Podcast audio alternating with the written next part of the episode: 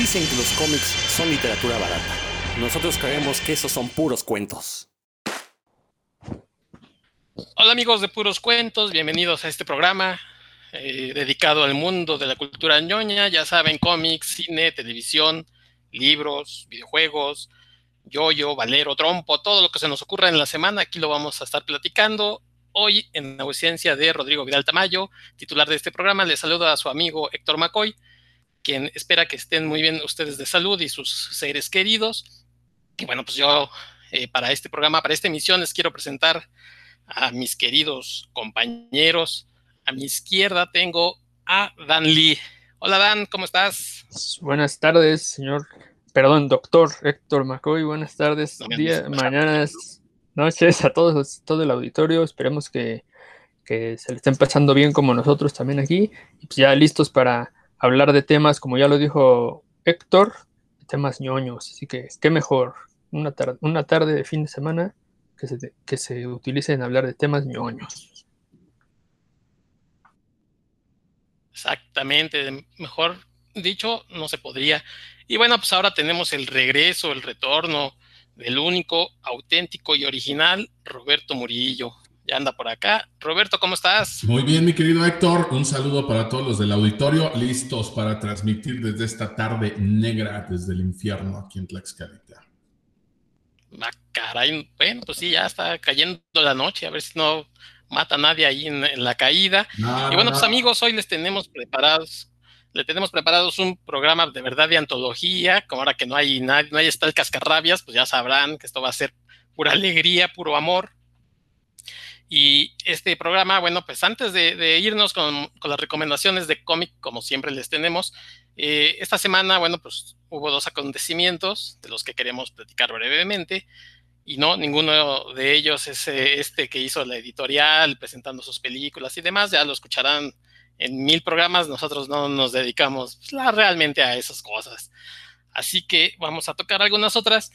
Una de ellas, bueno, pues fue el eh, nacimiento, el 130 eh, aniversario del nacimiento de Howard Philip Lovecraft, eh, nacido pues en Providence, Rhode Island, en Estados Unidos.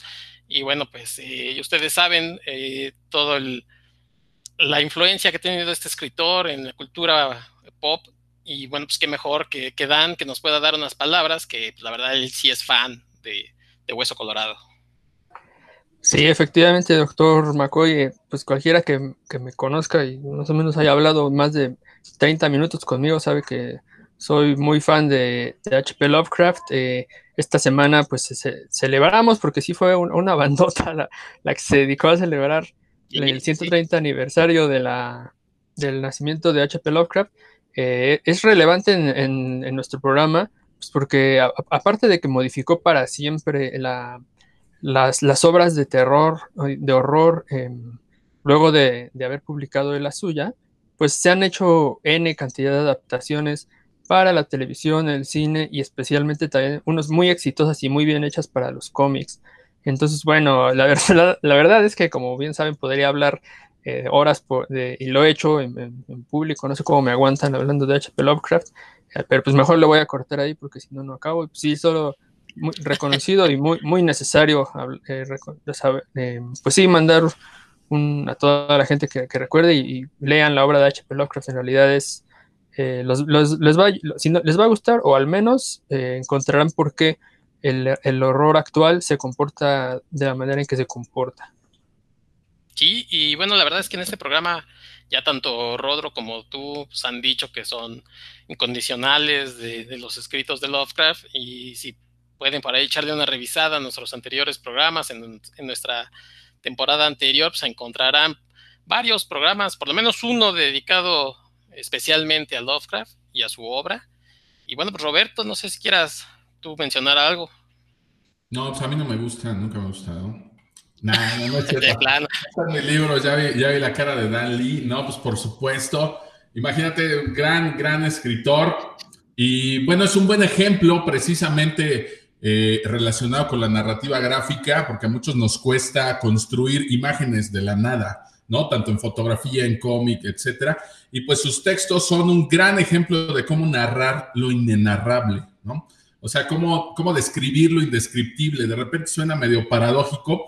Sin embargo, son de esos textos precisamente que te pueden ayudar a que en tu cabeza vayas construyendo una imagen propia de lo que se te está narrando, ¿no? Es un gran, gran ejemplo de cómo se puede lograr esto. Y yo creo que cualquier, eh, no solamente fan de libros o la literatura, sino cualquier fan de cómics, fotografía, cine o cualquiera que quiera narrar con imágenes, pues es un gran referente sus textos de Lovecraft. Y si no los han leído, híjole, pues de verdad es una, una penosa omisión por allí y totalmente recomendable, ¿no? Por supuesto, me encanta y tengo por ahí algunos librillos. Ya en algún momento, pues también hablamos de, cómics relacionados eh, no solo con los textos de Lovecraft, sino con la estética que se generó alrededor de, todo esto, ¿no? Y pues lo seguiremos viendo, ¿no? No se ha terminado esto. Hace 130 años nació y pues se convirtió en, inmortal desde ese, desde ese momento, ¿no? Entonces, por supuesto, acérquense a sus textos, se va a dar una grata sorpresa.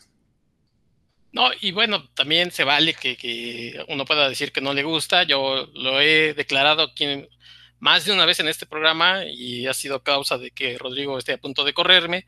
La verdad lo he dicho, no soy fan de la escritura porque reconozco todo el aporte que ha dado Lovecraft con sus creaciones eh, y que esto ha permeado en la cultura popular. Eh, eso no, nadie lo puede negar. Vaya, aunque no les guste, bueno, pues tenemos infinidad de, de, ejemplos en donde Lovecraft ha sido una influencia, ¿no? Este, ustedes no pueden ver, pero ahorita Dan nos muestra una playera, Roberto sacó como 32 libros que tiene y, la verdad es que sí, por lo menos para hacerse una idea de, de, de, lo que dice el autor, pues una vez se tiene que leer un libro por lo menos para decir si a uno le gusta o no le gusta. En mi caso, pues leí por ahí un par y no fue lo que a mí me gustaba. Pero, este, como les digo, no, tampoco puedo decir que, es basura o ni nada por el estilo. Este, Roberto, eh, a ver, cuéntanos ahí tu libro. Ah, caray. No, pues este es de los cuentos breves. Normalmente cuando a alguien le quiero prestar algo de Lovecraft, pues es el, es el libro que, que elijo. Ya ha salido por aquí. Como ustedes saben, pues yo pertenecía a todo este rollo de salas de lectura, entonces de Lovecraft, pues es el libro que más ha viajado, ¿no? Los mejores cuentos breves. Eh, por lo general yo les recomiendo empezar por aquí. Eh, no se hace tan pesada la lectura. Hay cuentos que son muy, muy breves. Hay uno por aquí que son como tres páginas y, y medio, o sea, realmente no te toma ni 10, 15 minutos leerlo, hay otros un poco más extensos, pero ya con esto se van a ir dando cuenta un poco de, la manera en la que escribe, la manera en la que narra y si les gusta o no les gusta más o menos esta onda, ¿no? Pero este de los mejores cuentos breves, pues es como, como de lo que yo siempre recomiendo. Hay varios, ¿no? No, esta es de una editorial que se llama Editores Mexicanos Unidos, me lo regalaron en Puebla una vez que fui a dar una conferencia y este, hay distintas editoriales, se van a encontrar distintos formatos, y no todos están recopilados en un tomo, pero cualquier cuento que encuentren por ahí de, Lovecraft, casi me atrevo a decir que, la mayoría me gusta, entonces es una buena manera de abordarlo. Claro, y fíjate qué importante es eso que dices de eh, adentrarnos con un, ah, con un autor de la forma eh, más sencilla posible o adecuada, porque pues de eso depende de que le sigas o no a veces se lee uno el libro, pues eh, quizás el más complicado y ya con eso ya no le quiere uno seguir. Eh, esos esos eh, cuentos, como son breves, pues a lo mejor lees uno hoy y lo, vas digeriendo. Yo recuerdo, y, lo he dicho, empecé, bueno, leí por ahí, la verdad no sé cuál fue el primero que leí, pero leí El Morador de las Sombras, El Terror de Dunwich. Este, quizás mm, no eran, inclusive quizás las traducciones, las ediciones adecuadas, pudieron haber sido muchas cosas, pero lo importante pues siempre es eh, intentar acercarse a los autores y pues decidir si se queda o no uno por ahí. Este, Dan, ¿cuál es tu obra favorita de, de Lovecraft? pues ahora sí es complicado porque casi los he leído muchas veces, lo que, pero bueno, más bien retomando lo que dices, es importante sí acercarse a una buena traducción en el caso, bueno, en el caso de cualquier autor, ¿verdad?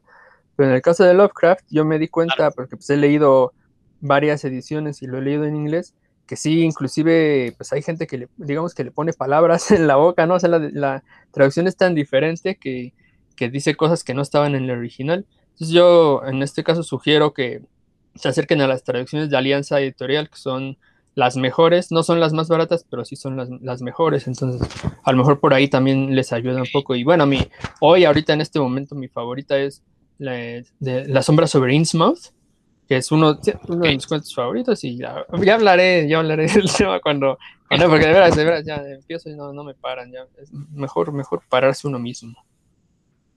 Ok, y bueno, pues también recordemos que, que hay muchas adaptaciones de, de, sus obras a los cómics y, y de hecho, bueno, por ahí también está esta obra que de Alan, de Alan Moore, que, se hizo hace poco sobre su vida, que mezclaba pues como tanto una biografía como unos mitos ahí, ¿no? De, sus series que, inventó Lovecraft.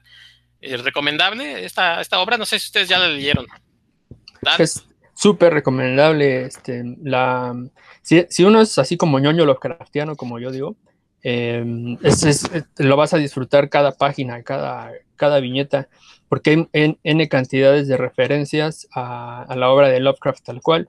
Si no, yo estoy convencido de que quien no sea fan Lovecraftiano lo va a disfrutar hasta por ahí del número 10, porque ya después eh, hace unas referencias a, obras que están fuera de la obra, como por ejemplo al Neonomicon, que es, también una obra de Alan Moore, de unos pocos números, que también sobre, se basa en la mitología Lovecraftiana para, para hacer algo diferente, pero se hace referencia a Neonomicon y de hecho el final es el inicio de Neonomicon. Entonces, definitivamente, si no, quien no haya leído Neonomicon pues, ni le va a entender, eso es con 100% honesto se los digo, si no leyeron Neonomicon no le van a entender al final, o si no conocen la obra de S.T. Yoshi, que es el más grande historiador de, de H.P. Lovecraft, también porque inclusive aparece ahí, ¿no? Yo no estoy haciendo ningún spoiler porque ya todo el mundo lo sabe pero aparece ahí ST Hoshi y pues si no, quien no conozca lo, que ha hecho ST Hoshi sobre Lovecraft, pues también no le va a terminar de entender al final y se va a quedar así como de, ¿qué, qué?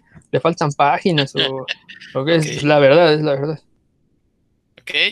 Y oye, Roberto, pues como decíamos, la influencia de, Lovecraft en, muchos temas y en, en cómics, Hellboy es una de ellas, ¿no? Que le debe, creo que mucho y bebe mucho de Lovecraft. No, pero por supuesto, ¿no? Y no nada más le debe, sino que hay referencias directas a, Lovecraft, a la obra de Lovecraft, a la, estética, a todo, ¿no? ¿no? No voy a decir que todos los cómics de Hellboy lo tienen, por supuesto que no, pero hay unos que son bastante evidentes, ¿no? Y lo que hace Miñola, pues también con estos dibujos, eh, con las sombras, a mí me gusta mucho el manejo de sombras que tiene, que tiene Mike Miñola, entonces, lo que hace él con este manejo de sombras y teniendo estas referencias a Lovecraft, híjole, pues de verdad, Hellboy es de estos cómics que es una delicia leer. Eh, no va a decir que sea un cómic basado en, Lovecraft ni en la obra de Lovecraft, por supuesto que no, pero al ser una agencia de investigación sobrenatural o paranormal, como le quieran llamar, pues definitivamente tenía que tocar estos temas y Lovecraft pues era, era obligado, ¿no? Ahí se van a encontrar en algunos de sus cómics referencias muy, muy obvias y un par que, que están un poquito más rebuscadas como para fans. Por supuesto, súper recomendable el cómic de, de, Hellboy, ¿no? Échenle un ojo y no lo dejen pasar. Así también el, de, el cómic este que salía, ¿cómo se llama? El que es el del buró, que ya no es el de, el de Hellboy. BPRD, BPRD. El de BPRD, pues también está, está bastante bueno, ¿no? Échenle un ojo por ahí, no lo dejen pasar. Y pues van a estar dentro de, esta misma temática, ¿no? De, del horror, digamos, ¿no? A lo mejor hay algunos cómics de Hellboy que sí son un poco más ligeros que otros, pero nunca dejan de ser como, como dentro de la línea, ¿no? No se siente incoherente, nada, al contrario, todos, todos encajan muy bien. Y pues por aquí se andan editando unas ediciones, no sé en qué tomo van, y afortunadamente, pues creo que sí, la última vez que me quedé ya iban con en el 8, en el 9, y pues es la primera vez que se publica tanto material de Hellboy aquí en México, ¿no? Entonces aprovechenlo y pues cáiganle, porque los anteriores que nos llegaban de Norma eran carísimos, eran unos tomos delgaditos, muy padres, pero la verdad estaban bastante, bastante caros. Los que nos llegan ahorita eh, eh, editados ya aquí en México, pues valen como la mitad de lo que costaban los de Norma, si no es que incluso menos, ¿no? Entonces, échenle un ojo a la obra de Hellboy y se los van a encontrar por ahí en puestos de revistas y centros comerciales yo, vi en pues, el súper un paquete con, con tres este, tomos de Hellboy, así, o sea que, no más porque yo ya los tengo, pero si no los hubiera comprado de nuevo, porque eran tres tomos por 200 pesos, una cosa así era un precio para, nada más le faltaba el moño. Sí, sí, y tiene razón, eh, empezaron saliendo eh, unitarios estos tomos y después pues los editaron, hicieron estos eh, paquetes de A3 que los que ya los teníamos pues decíamos llora, a lo mejor me hubiera esperado, pero bueno, pues así pasa, ¿no? Así nos juegan a veces las editoriales y ni modo. Y, bueno, pues esperamos que la gente que, que, sea fan y guste de Lovecraft pues haya podido releer sus obras, haya eh, siguiendo disfrutando y difundiendo su palabra como estos dos jóvenes que pues, seguramente algo les, les, dieron, están posesos o algo, yo no sé qué diablos, pero bueno, pues eh, eh, muchas felicidades que existe este señor y, sus monstruos ahí tenebrosos. Ah, ah. Y bueno, pues también el mismo día, el día 20 de agosto, eh, se celebró el centenario del nacimiento de Raymond Douglas Bradbury, ¿no? Ray Bradbury, como ustedes lo, seguramente lo conocen. La verdad es que es un escritor polifacético, escribió ficción, escribió eh, historias de suspenso, de terror, eh, por ahí alguna poesía, eh, inclusive este, ayudó con un guion de una película, o sea, el señor le, daba todo. Y bueno, pues aquí también somos fans de, de, Bradbury. Roberto, pues no sé, tú en tu experiencia, si cómo compartes a Bradbury. Ya alguna vez aquí nos hablaste de, la adaptación de Fahrenheit 451, eh, entonces, bueno, pues no sé, eh, ¿cómo, ¿cómo, transmites, por ejemplo, un autor como Bradbury eh, en tus andanzas ahí en las escuelas con los chavos? Ok, bueno, Bradbury pues es de, de mis autores favoritos del género, principalmente porque aunque es catalogado como un autor de ciencia ficción, la realidad es que él habla mucho del conflicto humano y yo creo que por eso es que sus libros siguen estando tan vigentes, a pesar de que sí tienen ciencia ficción, pero no están sustentados únicamente en la ciencia ficción, sino que él escribe mucho acerca del conflicto humano, del conflicto interno, y creo que hace, eso es lo que hace que sus libros sigan vigentes eh, después de tantos años, ¿no? La importancia que él tiene, bueno, vaya, desde que él comienza a escribir, él a los 11 años quería ser mago y recorrer el mundo. A los 12 años le regalan una máquina de escribir y entonces decide que va a ser escritor, ¿no? Obviamente le toma un tiempo, a él le publican su primer cuento hasta los 20 años. Sin embargo, él era fanático de las bibliotecas, ¿no? Él, la educación que él tuvo, él no la recibió de manera formal. Él contaba siempre que él se educó gracias a las bibliotecas públicas, ¿no? Él se pasaba mucho tiempo allí y encontró que en una de estas bibliotecas le rentaban máquinas de escribir eh, por, un, por un costo ínfimo y lo que él hacía era rentar esta, una de estas máquinas y se ponía a escribir allí sus cuentos, ¿no? Obviamente inmerso en el ambiente donde él mismo se nutrió y pues termina escribiendo una de mis novelas favoritas que es Fahrenheit 451, es una novela corta, pero pues habla precisamente de los libros, ¿no? Ya le hemos platicado un poquito aquí, así es que no me voy a clavar al respecto, pero pues en el futuro es un futuro distópico donde ya no existen los libros, están prohibidos porque hacen pensar a las personas. Entonces, una persona tiene por ahí guardado un libro, es denunciada a las autoridades, acuden los bomberos para quemar estos libros, ¿no? Y cuando este bombero montaje comienza a darse cuenta cómo las personas defienden estos libros como si fuera su propia vida, pues él comienza a cuestionarse acerca de lo que está haciendo. Esto apenas es el inicio de la novela. A lo largo de todo el libro nos vamos a encontrar con cosas maravillosas como un sabueso, un perro mecánico por ahí, como unos personajes bastante peculiares que son los hombres libro, que memorizaban libros completos para que no se perdieran eh, eh, en, este eh, soliloquio, estupidez de la humanidad de, quemar estos libros, pues ellos memorizaban uno. Y bueno, en, su, en su manera de narrarnos esta parte, pues va todo tan coherente que si te imaginas este futuro de esta manera, ¿no? Por supuesto, además de Fahrenheit 451, pues están las crónicas marcianas, que también me gusta llevarles por ahí a las escuelas, que bueno, ya son por ahí unos relatos más cortos. No hemos hablado por aquí de eso, pero las crónicas marcianas también se han adaptado a cómic, han tenido muy buenas adaptaciones a cómic por ahí. Eh, les invito a acercarse a, a estas adaptaciones. En particular, hay una por ahí que, salió en una, en una antología y yo la tengo cuando la reeditaron en un, en un libro que se llama 20 años de cómic, que se editó por ahí en España. Eh, por ahí les vamos a pasar un enlace donde pueden ver este cómic completo. Se, les se lo voy a pasar por aquí a Héctor para que lo cuelgue en el sitio. Pero también estos, estas narraciones de, de, de Bradbury en las crónicas marcianas pues han funcionado muy bien en algunas adaptaciones de cómic y pues yo los invito, por supuesto, que se acerquen a su obra. Para mí este autor sigue y seguirá estando vigente. Son los dos libros con los que más trabajo yo en las escuelas. Por supuesto, tiene por ahí otros, otros títulos que son maravillosos, pero para mí son como los más fáciles de abordar, ¿no? Fahrenheit porque tiene que ver mucho con este mismo universo de 1984 de Orwell, de este, Un Mundo Feliz de Huxley, o como lo, comentábamos la otra vez del cuento de la criada, por ejemplo, que ya comentamos en un programa anterior, ¿no? Entonces a los chavos les encanta cuando puedes relacionar un libro con otros autores y parece que forma parte del mismo universo. Entonces para mí Fahrenheit 451 pues me funciona muy bien en este, en este sentido, ¿no? No sé por ahí qué opinen, pero pues, de él es, es mi gran favorito.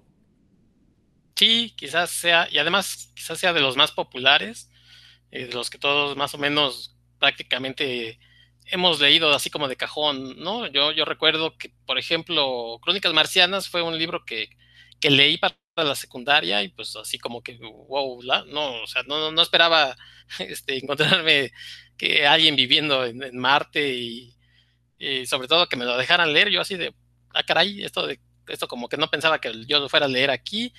Eh, Fahrenheit lo leí después en la prepa, este, precisamente en la clase de, literatura, en el CCH, lo leí, y por ahí también tengo las doradas manzanas del sol, entonces pues uno se va haciendo ahí de libritos de, Bradbury. Eh, Dan, ¿cuál es tu experiencia con este autor?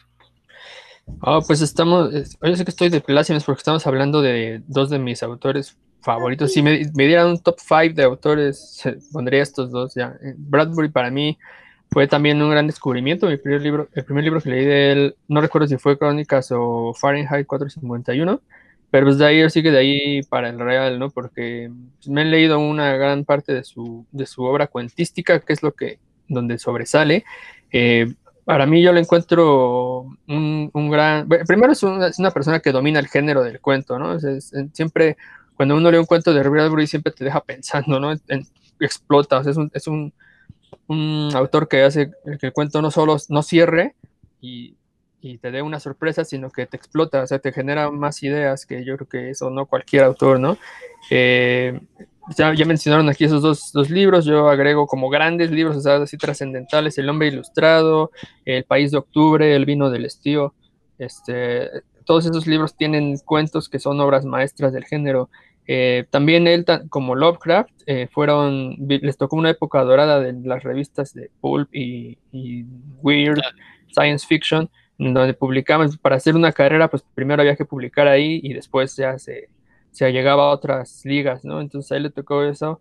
Em, por, eso por eso es que también son tan prolíficos, ¿no? Porque pues ahí de ahí sacaban, ahora sí que el dinero para el bolsillo y para pagar la, la renta de, las revistas. Y bueno, Ray Bradbury pues, ha trascendido precisamente por algo, que ya dijo, el, más aparte de lo que ya dijeron ustedes, porque también es de los pocos que pueden eh, intercalar poesía, digamos, que utilizan el lenguaje de forma tan bella que, que, es poesía y prosa a la vez, sin que se, sea raro o aburrido, ¿no? Yo cuento a muy pocos autores en, esa, en esas categorías y él lo logra.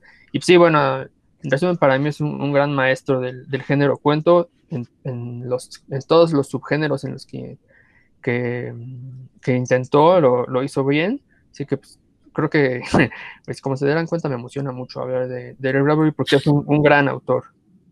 Roberto. Claro, claro, Roberto. Pues nada más, eh, por último, para no dejar de lado mi ñoñez, hay una reedición de Fahrenheit 451, que es de los libros del Zorro Rojo. Y bueno, ahí él todavía hizo una introducción para esta reedición. Únicamente voy a leerles una pequeña cita que me encanta de él.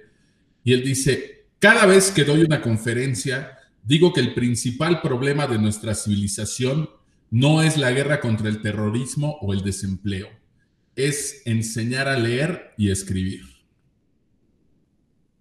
Ah, pues muy bien, ahí está casi, casi podríamos cerrar con eso, pero bueno, pues también anoten por ahí estas sugerencias que les han estado dando Roberto, Dan, para que los lean y si ya los leyeron, pues coméntenos qué, qué les parece, qué es lo que les gusta de Bradbury.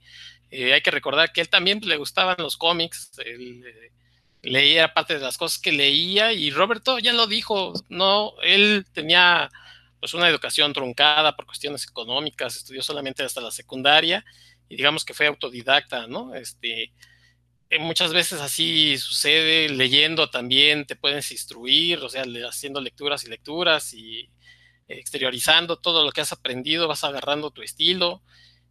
Eh, entre los, entre los, pues, los, fans, los ñoños, a veces se da mucho el caso que uno lee y, es como un vaso, ¿no? Se empieza a llenar tanto que, que, ahí llega el momento en que tienes ya que, que soltar todo eso que ya tienes, ¿no?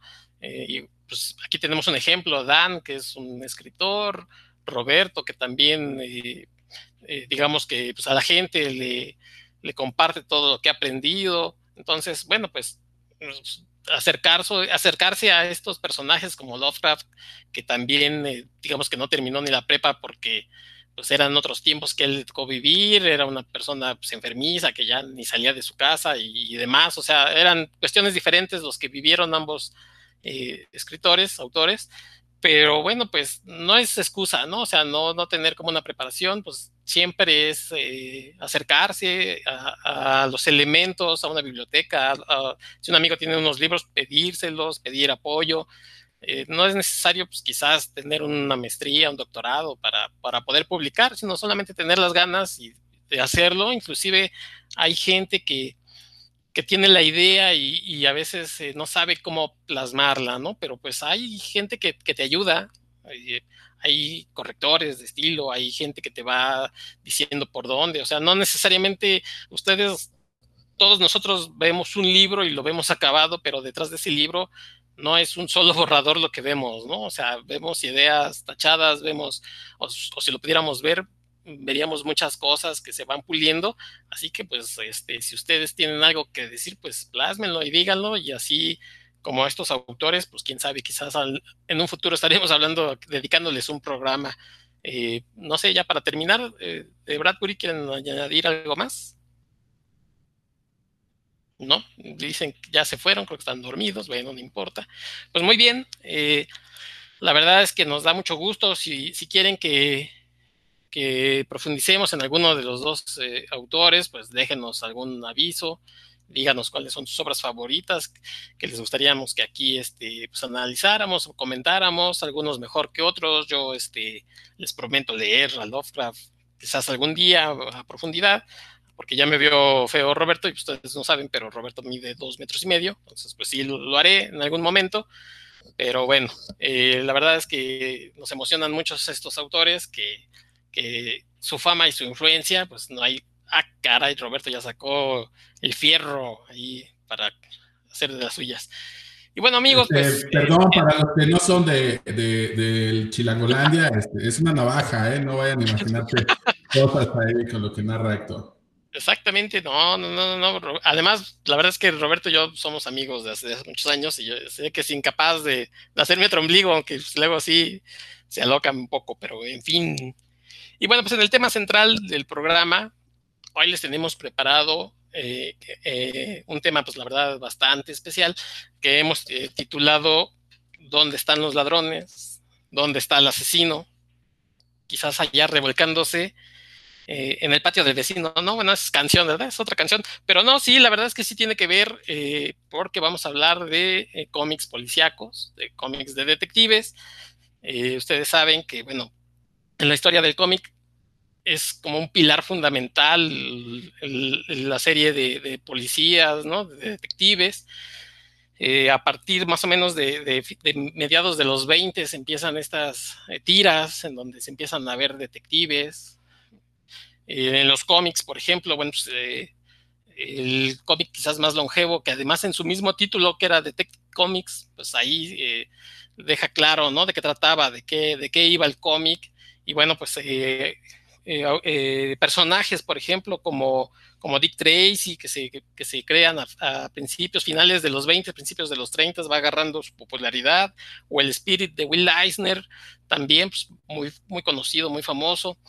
Y todo esto, bueno, pues ustedes probablemente sabrán que, uno de los grandes temas del cómic, inclusive de superhéroes, es investigar, de resolver el misterio, el suspenso. Así que aquí les vamos a recomendar pues algunas, algunos cómics que hemos leído y que bueno, pues, son dignos de, mencionarlos y Bueno, pues si quieren, eh, si quieren empezamos por Roberto, a ver qué nos tiene preparado. Ok, bueno, pues ya nos vamos a clavar en la, en la ñoñez esta la historia y nada más para no dejarla pasar la oportunidad, como bien decía Dan Lee, ya que hoy mencionamos a Lovecraft y a Ray Bradbury, que también son dos de mis grandes favoritos, pues ya nada más nos faltaba mencionar a Edgar Allan Poe, por mi parte, que es una gran tercia. Y pues, ¿por qué lo menciono? Pues porque fue el papá de este género, ¿no? El papá de la novela negra, el papá de la novela policíaca. Ahí están todas las bases de cómo inicia el género y pues también su influencia se sigue sintiendo hasta nuestros días, tanto en los cuentos, el tipo de historia, la narrativa que manejaba, hasta esta parte de lo policíaco, que es lo que nos compete el día de hoy, ¿no? Bueno, nada más quería mencionarlo por ahí. Yo les vengo a hablar de un título eh, que seguramente muchos de ustedes reconocerán, pero algunos otros no, y que aunque la mayoría lo conoce, no todos lo han leído. Es From Hell de Alan Moore. Y bueno, ¿por qué no todos lo han leído? Es para mí es la novela gráfica, así con, mayúsculas. Para mí es la que nos enseña todo el potencial que puede tener este género, porque es una novela, híjole, de investigación, es una novela documental, es una novela policíaca, el género negro, eh, vaya, está muy bien armada, pero por eso mismo su lectura a veces suele ser un poco pesada, ¿no? Sobre todo los primeros cuatro capítulos son un poquito pesados de, de abordar, yo no se la daría a un chavito para que la lea, ya tiene que ser un lector un poquito más experimentado, ¿no? Bueno, esta novela se comienza a publicar desde 1991, se entregó así como por partes, y se termina de publicar en 1996. Un poquito después, ya por el 99, se recopila en un solo tomo y pues es cuando comienza a hacer mucho ruido, ¿no? Gente que no la había leído en partes, voltea a ver la, la historia y pues se dan cuenta de qué va, ¿no? La, la historia, obviamente está ambientada en una época victoriana y de qué va sobre Jack el Destripador. Todos hemos escuchado alguna vez de Jack el Destripador, o hemos visto alguna película o leído algún cómic que tiene que ver con Jack el Destripador. La mayoría de estos eh, títulos intentan descubrir quién fue Jack el Destripador. No vamos a olvidar que estos crímenes quedaron impunes y por eso quedó ahí como que la herida abierta y pues muchos han tratado de abordarlo desde este aspecto, desde el poder deducir o conocer o acercarse un poco a quién era Jack el Destripador, ¿no? Sin embargo, Alan Moore toma otra visión, toma un ángulo distinto y lo que él hace es tratarnos de contar por qué se cometieron estos crímenes, ¿no? ¿Cuál era el motivo de que se cometieran estos crímenes? No tanto quién era Jack el Destripador, sino cuáles eran estos motivos. Y lo hace Sí, en una obra que, se puede catalogar como ficción, sin embargo, parte de una investigación realmente policíaca que él hace. Él está basándose en documentos reales, en la investigación real que se hizo en ese entonces, en mapas de Londres, en testimonios, en artículos de periódicos, etcétera, etcétera. Realmente toda la documentación que él hizo para esta obra es documentación real. Los personajes que vamos a ver aquí dentro de esta novela son personajes que en verdad existieron no, él nunca toma un personaje y se lo inventa y dice, ay, voy a inventar este personaje y este va a ser Jack el Destripador y no existe. No, no, no, todo está basado en la realidad y a partir de ahí él empieza a formular su, teoría. No de quién es Jack el Destripador, porque eso nos lo dicen pues, prácticamente casi al inicio del libro. Nos empiezan a, a enseñar quién era Jack el Destripador, de eso no trata la novela, sino de mostrarnos cuáles eran los motivos y el por qué, ¿no? No les voy a contar todo el libro, solamente les voy a decir que en esta época victoriana, en la familia real, con la reina por ahí en Londres, resulta que un duque embaraza a una chica, ¿no? Que obviamente no es de su clase social, resulta que es una panadera y pues esto es un romance ilegal, ¿no? Esto no puede, no puede ocurrir, es una mancha para la familia real, para la corona entonces, la reina le encarga a un personaje que se llama William Gould, un personaje que es muy, muy listo, de tal listo que es que prácticamente está medio loco. Él le encarga deshacerse de esta mujer, ¿no? Obviamente para no manchar el nombre de la familia. Y en el camino, pues le encarga también deshacerse de unas prostitutas con quienes tenía relación esta mujer y a quienes les había contado que estaba esperando un hijo del duque, ¿no? Allí comienza esta historia y algo que aparentemente era muy sencillo, encargarle a este señor que se deshiciera de esta mujer y de unas prostitutas, pues de repente vamos viendo que en el camino se va complicando la trama, ¿no? Hay cosas por ahí que no salen tan bien como esperaban, eh, hay cosas que, que, de repente tienen que esperar o hacerlos de manera más intrincada. La verdad es una novela fantástica, nos muestra cómo es el Londres de ese momento. El dibujo al principio no les va a parecer fantástico ni algo asombroso, por supuesto. Sin embargo, cuando se den cuenta que todo tiene que ver con la ambientación y el tipo de narrativa que nos está manejando Alan Moore, pues van a ver que el dibujo queda perfecto para esta obra, ¿no? Más adelante. Vamos a recordar que Alan Moore es muy obsesivo con lo que escribe, con los guiones, y él da indicaciones incluso de cómo tienen que ir la secuencia de imágenes, eh, el punto de vista, el ángulo, etcétera, etcétera, etcétera. Entonces, sí es un cómic muy, muy, muy cuidado.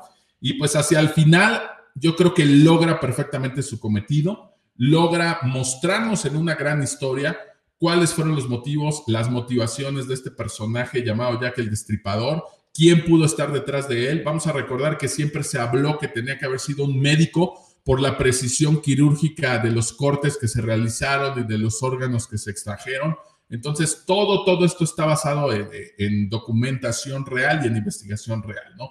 Yo les invito a que se acerquen. Por ahí del 2001 se hizo una adaptación de, esta obra a una película que protagonizó por ahí Johnny Depp.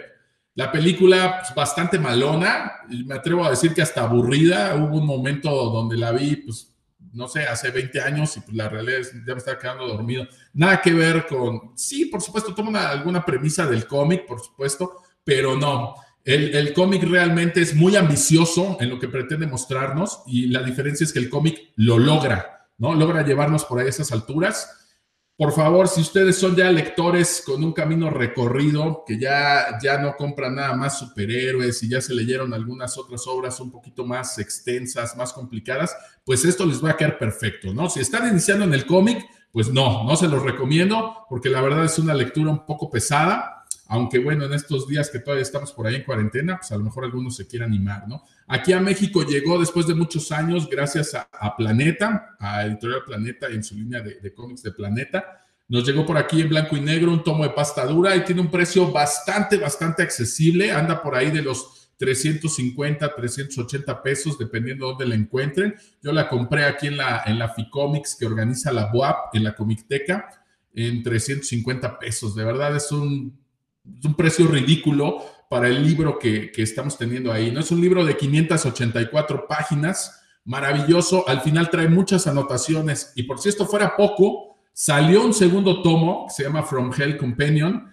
donde nos muestra Alan Moore de dónde salieron todas estas referencias reales, ¿no? Para el, para el Londres de esos tiempos, para las calles, para el cochero, para, para este señor, el doctor William Gould, etcétera, etcétera. Nos va mostrando de dónde salió toda esta historia. También ese tomo lo trajo por aquí Planeta. Si se quieren clavar, pues cómprense, cómprense también el Compendium. La verdad es una obra muy vasta que los va a tener adentrados en la historia. Si les gusta el género negro, policíaco, la novela negra, los cómics de este tipo o, este tipo de historias, pues híjole, les, va a encantar. Para mí no hay mejor recomendación y fácilmente este cómic está en mi top 10 de, cómics favoritos de toda la vida, ¿no? Entonces yo se lo recomiendo mucho, es algo muy documentado, es algo de investigación y pues no solamente por el género que maneja la historia o por el tema, sino simplemente como un gran referente de, narrativa gráfica, pues van a encontrar que, que, tiene mucho que enseñar y que tiene mucho que aportar, ¿no?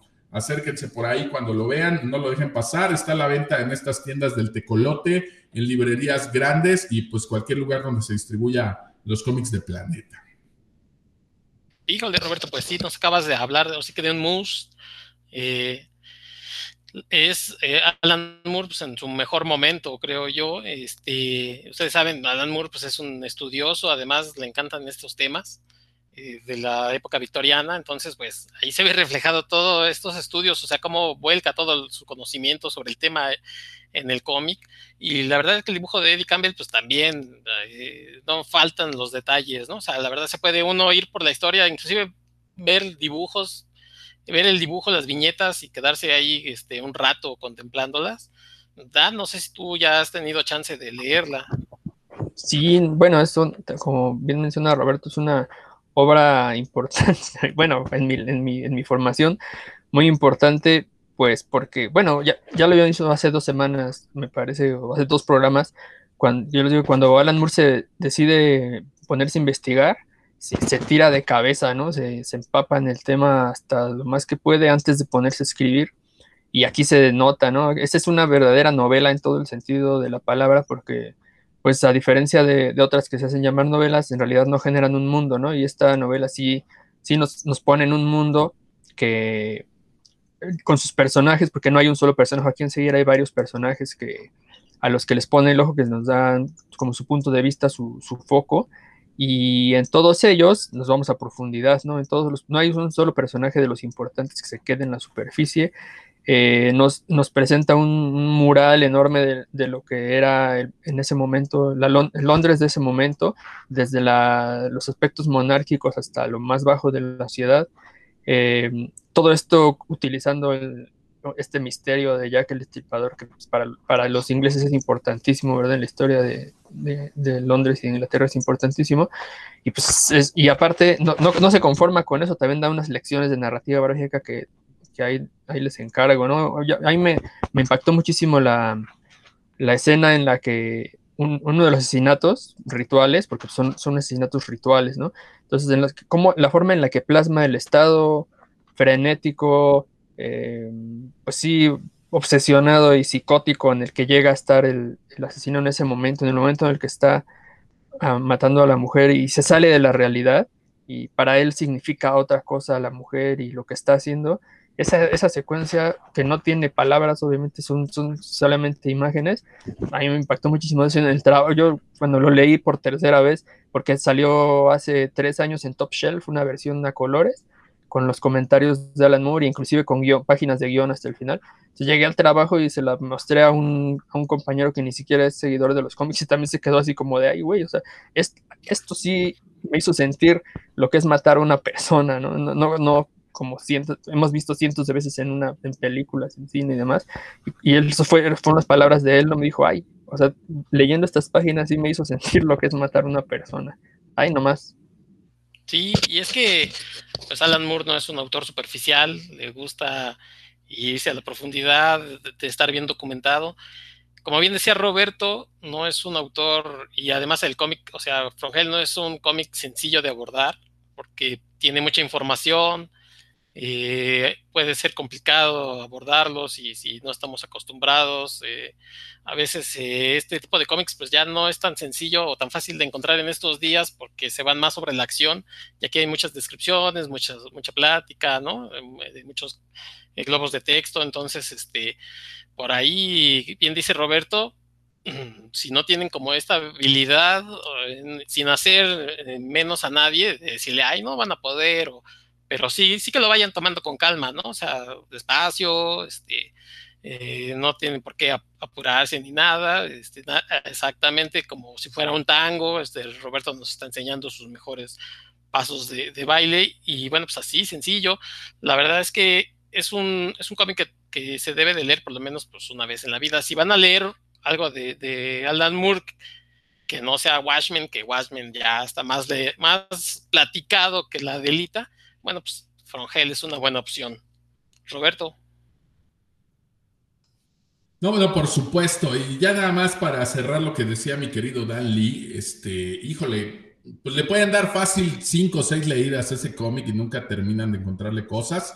Eh, William Gould era masón, se habla de la masonería, entonces también todo lo que tiene que ver con semiótica y simbolismo, simbolismos masones, van a encontrar el libro plagado de, todo esto, ¿no? Entonces, a quien le guste un poquito eso, vamos a recordar que los masones pues, no es como una religión, una secta, algo, realmente tenían textos muy vastos, ¿no? Hay, muchos libros que, que, hablan de todo este rollo de la masonería, incluso ciudades, Londres por ahí que nos muestra Alan que han sido trazadas a partir de todo este rollo de la masonería, ¿no? Y él descubrió estas cosas en los mapas antiguos que investigó en Londres y también nos muestra un poco de esto en, en From Hell. Entonces tiene muchas lecturas. Por lo general decimos que un libro de literatura o algún cómic tiene varios niveles de lectura. No, pues este sí se lo toma en serio y de verdad, o sea, lo pueden leer cinco o seis veces y le van a seguir encontrando y encontrando y encontrando. Y pues eso es maravilloso de un libro, ¿no? Porque parece que pagaste por algo que, que no se termina y pues eso es padrísimo. Entonces,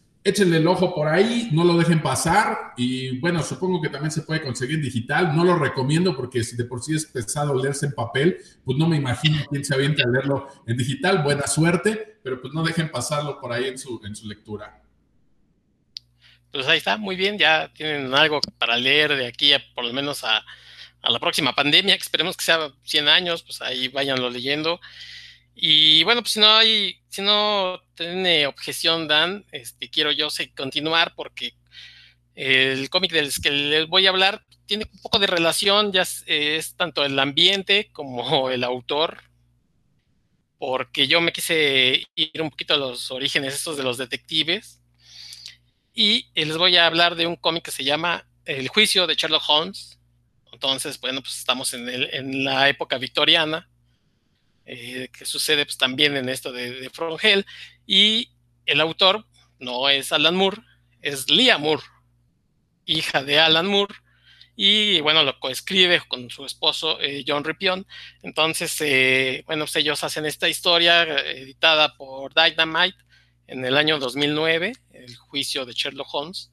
Si ustedes son fans de este detective, bueno, pues les, les recomiendo que, lo lean y que se hagan su propia eh, calificación de, esta historia, que básicamente pues empieza como todas las historias de Sherlock Holmes con un misterio, ¿no? Eh, hay una explosión y en esta explosión, bueno, pues eh, desde luego en uno de estos barrios pues se, se, encuentra una carta en donde según el autor es un tal Sir Samuel Henry, que dice que, que eh, recibió una carta en donde dice que tal día a las 7 de la noche lo van a asesinar y que si no hay un, eh, prácticamente pues hay un, ejército hay de policías cuidándolos, van a seguir estas eh, explosiones. Este caso pues llega hasta el mejor detective del mundo, que es Sherlock Holmes, quien junto con su buen amigo este Watson pues van ahí al chisme, ¿no? Una vez que están en la casa de Sir Samuel Henry, pues eh, están platicando con varios eh, policías, eh, desde luego uno de ellos es el, inspector Lestrade, que ustedes saben, bueno, pues es el, vínculo ahí con Scotland Yard, y en lo que platican, oye, pues, ¿qué está pasando? el señor, bueno, pues pidió la custodia de los policías para que no lo maten, hay mucha este, vigilancia, no va a poder entrar nadie, y va a ser complicado pues que lo maten, ¿no? Pues, o sea, estamos tantos aquí que quién lo va a matar. Y un poquito antes de las 7, bueno, pues eh, este señor Henry pide hablar con Sherlock Holmes. Sherlock Holmes sube a su habitación. Los demás, eh, Watson quiere acompañarle, dice, no, no, no, no, no, nada más pidió con el mero mero. Y a las 7 en punto se oye un balazo. Todos corren hacia el cuarto del señor Sir Henry. Eh, no pueden abrirla, tienen que tirar la puerta y al abrirla eh, Sir Henry está muerto y Sherlock Holmes tiene una pistola en la mano. Entonces, a partir de ahí, que no es un spoiler, porque realmente este es un poquito menos del primer número, sucede todo este, ¿no? Eh, eh, toman prisionero a Holmes y tenemos como un caso que tiene que resolver Holmes, pero pues está en la cárcel. ¿Qué puede hacer en la cárcel? Porque sabemos que Holmes es de ir al lugar, eh, y ver las, eh, las, evidencias, estudiarlas, conocer a la gente que estaba envuelta. Cuando él es el acusado, pues qué va a hacer, qué va, a hacer Sherlock Holmes.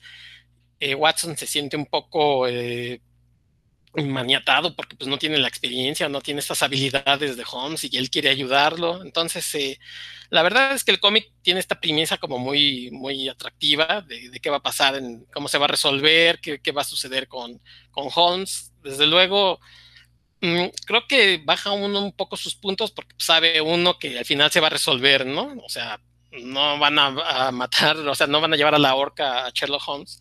Entonces baja sus puntos porque sabes que se va a resolver de una u otra manera y le quita un poquito como de, del suspenso, ¿no? También, eh, a diferencia quizás de otras eh, historias de Sherlock Holmes, aquí te van dando pistas eh, de, lo que sucedió y como que tú vas armando la historia en, otros, en otros em, medios, en libros, en, inclusive en, series, en películas, la, toda la historia se resuelve casi casi hasta el final y uno como que no sabe exactamente a quién apuntarle o a, dónde estaba el truco. Aquí como que te van soltando cosas y tú dices, ah, o sea, más o menos es por aquí. Es un tanto predecible, pero a lo mejor eh, otro, para otras personas no lo sea tanto. En fin, yo creo que, como, como historia yo le daría un 8, pues es entretenida, uno quiere llegar como que al final, pero quizás el final sea un poquito decepcionante, por lo menos para mí me pareció este, un poquito decepcionante y por ahí un par de cosillas que no me gustaron así como que tantísimo. Pero bueno, si ustedes, como les digo, son fans del, personaje, pues igual podrán calificarla mejor que yo y quizás les guste más que a mí. Por ahí este, les repito el, título, El juicio de Sherlock Holmes de Dynamite 2009. Eh, los autores son eh, Leah Moore John Repion. En el dibujo está Aaron Campbell, curiosamente. Eh, Aaron Campbell, creo que sin relación con Eddie Campbell, ¿no? De Frongel, aunque sí, la hija, pues, ya que, qué más relación podemos decir con el papá, ¿no? bueno, pues es mi recomendación de hoy. Si alguno quiere... Eh, yo, creo que, le, que eligieron esos autores para que nada se pusieran Moore Campbell, ¿no? Y así la gente se fuera con la finta. Casi, pues ahí el, esposo está metichón, pero Casi, casi, sí, sí. Si uno ve exactamente Moore y Campbell, pues se puede ir como con la finta, ¿no? Pero no, es la hija, es la hija, es Lía. No sé si tiene, alguno tiene una pregunta.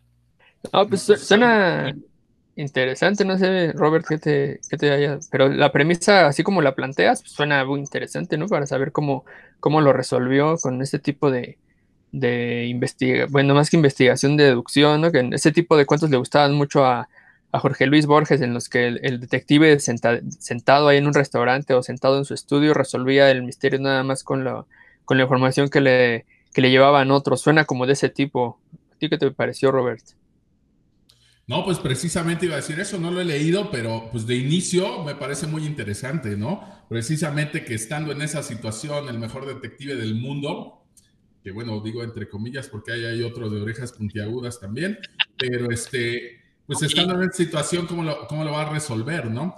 Yo creo que, que ahí, eh, en la época en la que está ambientado, pues seguramente conociendo que es hija de Moore, pues igual debe tener algunas referencias a, otras cosas, ¿no? Incluso a mismas historias de, Sherlock Holmes, que también ya son como muy icónicas. Lamento lo que dices de que el final a lo mejor no esté bueno, porque híjole, eso, ¿cómo les da en la torre de repente algunos cómics? Precisamente este de From Hell que les hablaba hace rato, pues es un cómic redondo que el final, pues es de los pocos cómics que me encantan el final, magistral, y, aunque lo deja un poco abiertito a interpretación algunas cosas del lector, es un gran, gran, gran final y pues se ve que lo tenían planeado desde un inicio. Lamento que, que no le haya enseñado también a su hija a, planear los finales, pero este, pues ni modo, es parte de, de su educación, ¿no? De que crezca el día y este, pues habría que ver, ¿no? Ya me dio curiosidad, igual y a lo mejor el final tendrá por ahí alguna otra interpretación que le podamos, que le podamos encontrar, pero pues de entrada sí, me resulta muy interesante. Eh, no nos mencionaste por ahí más o menos qué extensión tiene, no sé si sea una miniserie, si sea eh, un tomo, un par de tomos o cómo se puede conseguir. Es eh, fue una miniserie de cinco números, entonces son alrededor de unas 120 páginas más o menos, 100 sí, más o menos 120 páginas, de verdad que se las avientan ahí en una sentada. El dibujo es bastante bueno, o sea, refleja bien la época, quizás eh, para mi gusto un poquito mm, sin tanto detalle, pero, pero sí te hace sentir el ambiente, ¿no? Como, como esta época de Londres medio murosón, la atmósfera es oscura. Este, no tengo tanta queja ahí en el apartado del,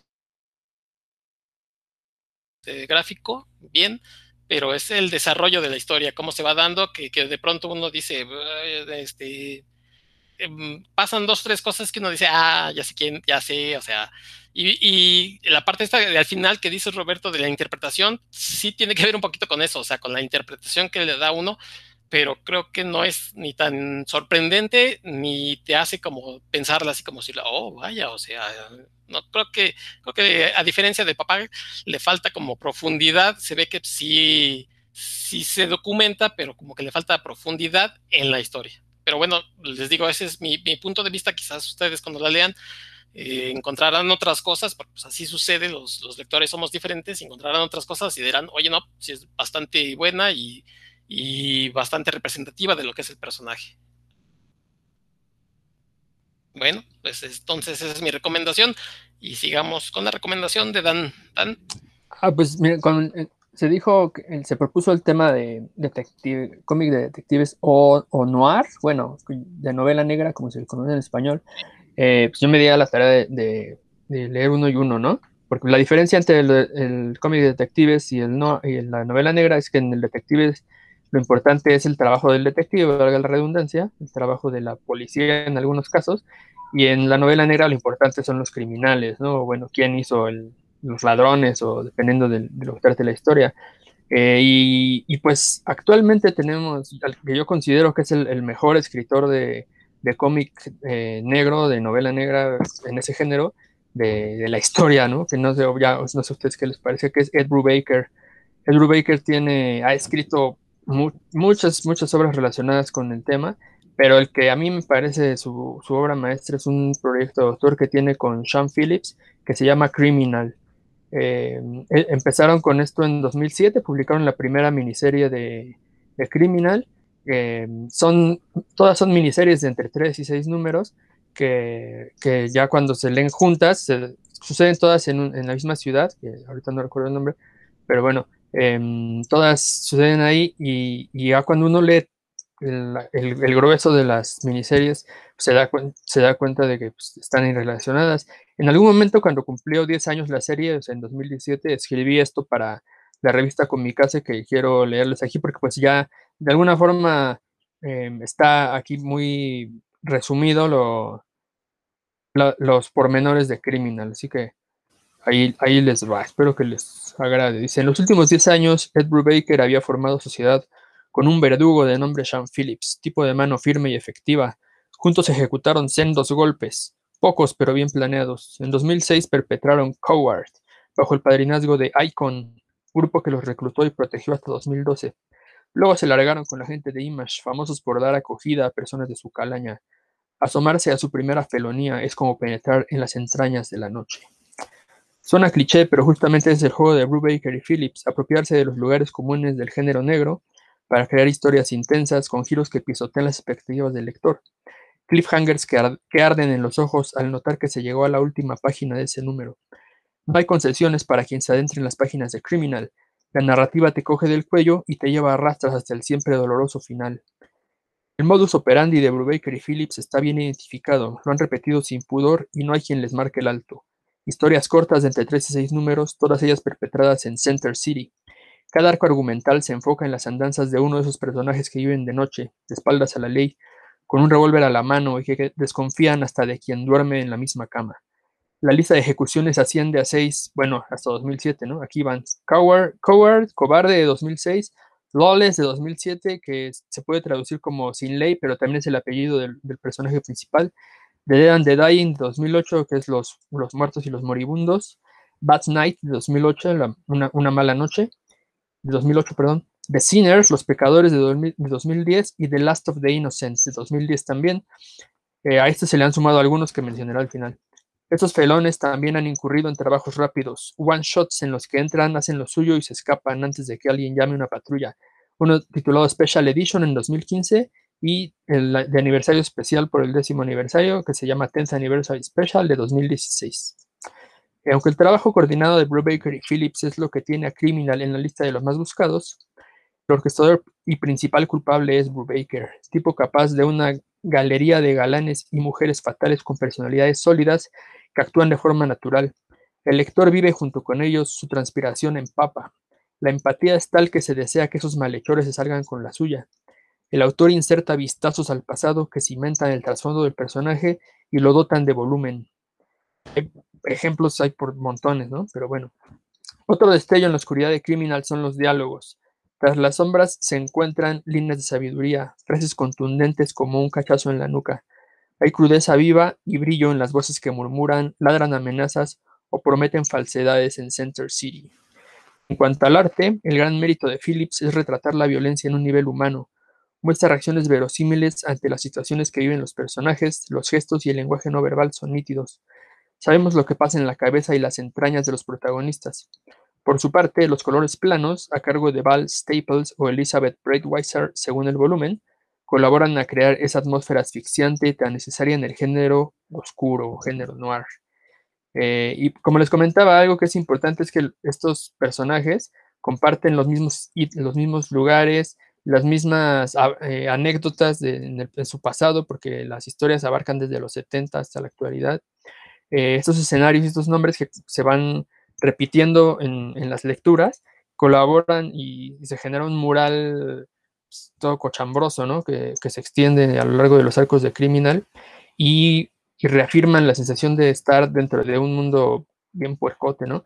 Esta percepción se intensifica cuando uno lee los tonos compilatorios como les comenté, las historias, de veras no hay una que tenga, que, esté mala, todas son, son muy buenas, todas tienen esta, este, este um, feeling de, que uno sabe que cuando van a hablar los personajes van a decir algo lapidario, ¿no? Y eso no, eso no, se logra con cualquiera. Es muy, muy difícil de lograr, de hecho, cuando uno está escribiendo diálogos. En los últimos años se han publicado tres historias más, una que se llama, no recuerdo el título, pero creo que es nada más Criminal 7 y va sobre los Loles, ¿no? la familia Loles, que son varios criminales ahí desde, unos bien este, salvajes y otros no tanto.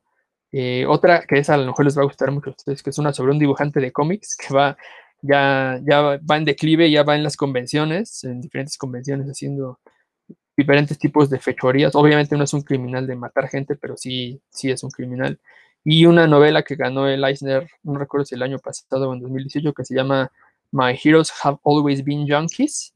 Eh, mi, mis héroes siempre han sido junkies, del, también en, el mismo mundo de, Criminal. Todas ellas, la verdad, yo sé que la frase es un lugar común, pero no tienen desperdicio, Todas, todas son buenísimas.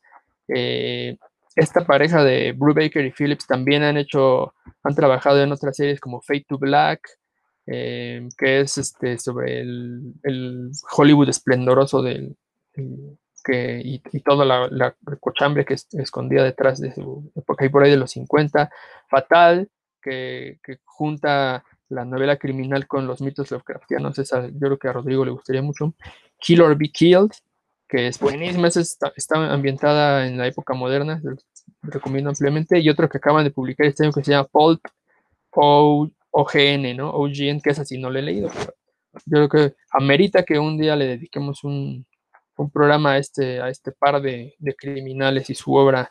Este, la verdad es, una de mis, yo creo que es mi serie favorita, mi serie de cómics favorita, y que sin duda a cualquiera que le guste el género eh, de la novela oscura, la novela negra, perdón, les va a fascinar. Eh, tiene de todo, tiene todo lo bueno de ese género en, en diferentes historias. ¿Cómo la ven? Pues, híjole, la, verdad es que el, trabajo de Baker y Phillips es bastante alto. Eh, yo creo que además se han acoplado bastante bien. Ya una muestra, pues es el diferentes títulos que tienen, ¿no? Trabajando la Limón. Y mm, yo empecé a leer Fatal por ahí, este, no le he continuado porque luego uno anda brincando entre series. Criminal, eh, leí unos poquitos números también por ahí lo, brinqué. Eh, Killer Be Kill sí la leí completa porque precisamente ya es una serie este, que terminó, creo que son como unos 40 números, un poquito más o menos. Pero bueno, pues finalizó, ahí sí, sí la terminé. Entonces, este, la verdad es que bien vale la pena que le echen un vistazo a cualquier trabajo de Baker y Philip, se van a llevar una muy buena sorpresa y pues, muy buena recomendación, Dan. Eh, Roberto, no sé si tú has tenido chance de, ver algo por ahí o en el futuro próximo lo harás, si no, pues eh, te aplicaré la misma, ¿no? Que, pretendes eh, aplicarme a mí cuando hablamos de, Lovecraft. No, fíjate que no, no lo he leído. Por supuesto, Brubaker pues está entre los buenazos para todo esto. Sin embargo, híjole, mi problema es que como soy fetichista del papel y me gusta tener los cómics en papel y pues no me los he topado aquí en, algún, en ninguna edición, ni en inglés, ni nada. Ignoro si hay una traducción, pero ni en inglés los he visto. Este, pues no, definitivamente son cosas que voy poniendo por ahí a la lista. No me gusta leerlos en digital. Eh, para mí pierde un poco cuando me quiero adentrar a la historia. No es lo mismo hacerlo a través de una pantalla que, a través del papel. Sigo siendo un fetichista, ¿no? Entonces, no, no, no los he leído, pues por ahí probablemente eh, si, si, el buen Dan Lee me pasa por ahí algún lugar donde conseguir algunos en papel, pues probablemente lo, lo, pueda hacer, ¿no? En digital la verdad me cuesta, me cuesta mucho trabajo, sobre todo cuando es una historia de, de muchos números, ¿no? Una historia cortita, pues como sea la agarras en digital y pues, vamos, no pasa nada. Pero en este caso, por ejemplo, la que mencionabas tú, que son más de 40 números, híjole, pues no, en digital definitivamente no, no, no me gustaría aventármela así. Prefiero esperarme y, y aventármela en papel. Digo, ya, ya estoy viejito, ¿no? Entonces, afortunadamente todavía no tengo necesidad de usar lentes, pero estoy seguro que si, que si leyera todos mis cómics en digital, pues ya, ya, ya me hubiera acabado la vista, ¿no? Entonces, no, pues está por ahí en, la lista, como siempre, pues atento a las recomendaciones de, aquí de Dan y de todos los compañeros, pues para ponerlo ahí en, lo que sigue, ¿no? En lo que se pueda conseguir. Esto tiene la gran ventaja de que al ser miniseries, pues tú te... Yo así empecé a leerlo, o sea, yo vi a Baker ya me había convencido por otras obras y, vi ahí uno ahí mal puesto en Fantástico, me, lo, voy decir con eco 20% de descuento, algo así, y lo compré para regalárselo a mi hermano, porque los dos nos gusta mucho Brubaker. Y bueno, él, en cuanto lo terminó me dijo, no, no, no, fíjate, léete esto, o sea, si no lo has leído, pero córrele ahorita, no, no, no pierdas el tiempo. Y sí, es una, una, todas ellos son compilaciones de tres o seis números y te cuentan la historia completita y pues, está, saca, la verdad es que yo desde, me enamoró desde el primero que fue creo que Bad Night, el primero que leí de, de Criminal, y de ahí me puse a buscar todos los demás, se los he ido regalando, le regalé los que, los que, los que me fui encontrando a mi hermano, y ya cuando nos pusimos como, ya alcanzamos a las publicaciones este, que, que estaban regulares, pues ya, ya él solito se, fue comprando sus, sus publicaciones. Yo, como ustedes saben, leo mucho en la biblioteca de Dianglo y pues ahí es donde me he mantenido al, al tanto, pero sí, no, sin duda que vale la pena comprarlas. Yo en cuanto... hay una que se llama Criminal, ay, no, el Omnibus, que tiene las primeras seis historias, me parece, cinco, cinco o seis historias. Esa es una súper recomendación. según yo, sí han sido editadas, ¿no? Este, algunas de ellas, no sé si por, por Camite o por este Panini, pero según yo sí han salido aquí.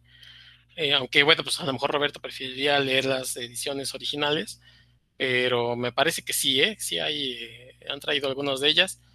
Eh, nada más que pues les debo el dato. Cuando, cuando no está Rodrigo, pues el que se le va la onda es a mí, entonces, este, a ser el lugar, no lo sé. Pero pues la verdad es que sí, sí, sí vale la pena que le echen un, un ojo ahí a, las obras de, de Brubaker, que bueno, pues trabajó tanto en DC como en, en Marvel, y algunas de sus mejores obras, pues es, efectivamente tenían este ambiente noir, ¿no? Eh, eh, por ejemplo, en Capitán América, en Daredevil, eso, esta serie de Gotham, eh, Central. Gotham Central, ajá. Este, Buenísima. Policías, ¿no? Entonces, la verdad, no, no hay desperdicio, no tiene pierde. Este, vayan a checar cualquiera de estas obras que ya les recomendó Dan Lee. Y bueno, pues yo creo que por aquí le vamos a dejar, vamos a a esperar en un siguiente programa a ver con qué nos mata esta tercia este Rodrigo. Yo la verdad lo veo complicado. Porque veo como este espolón, ¿no? Pagallo al muchacho. Bueno, pues en las siguientes ediciones pues seguramente continuaremos con el tema. Y bueno, pues les agradecemos eh, que nos hayan acompañado, muchachones. Eh, si nos quiere, si se quieren ir despidiendo, Dan. Sí, como no, pues gracias por su atención, gracias por las recomendaciones a ustedes por la charla sobre Lovecraft y Bradbury. Hoy sí, la verdad, se mencionaron autores que yo tengo en el altar, ¿verdad? Como Alan Moore también. Eh, así que pues, me la pasé muy bien hablando de esos temas y pues tengan cuidado cuando salgan por la noche, muchachos, no les vaya a atacar ahí un criminal o un monstruo Lovecraftiano. No, pues esperemos que no. Y bueno, pues eh, Roberto, muchas gracias que ahora sí te dignaste a venir, ¿verdad? Porque anda, luego andas este, extraviado, preocupado, voceándote en Canal 5 y no apareces, Roberto.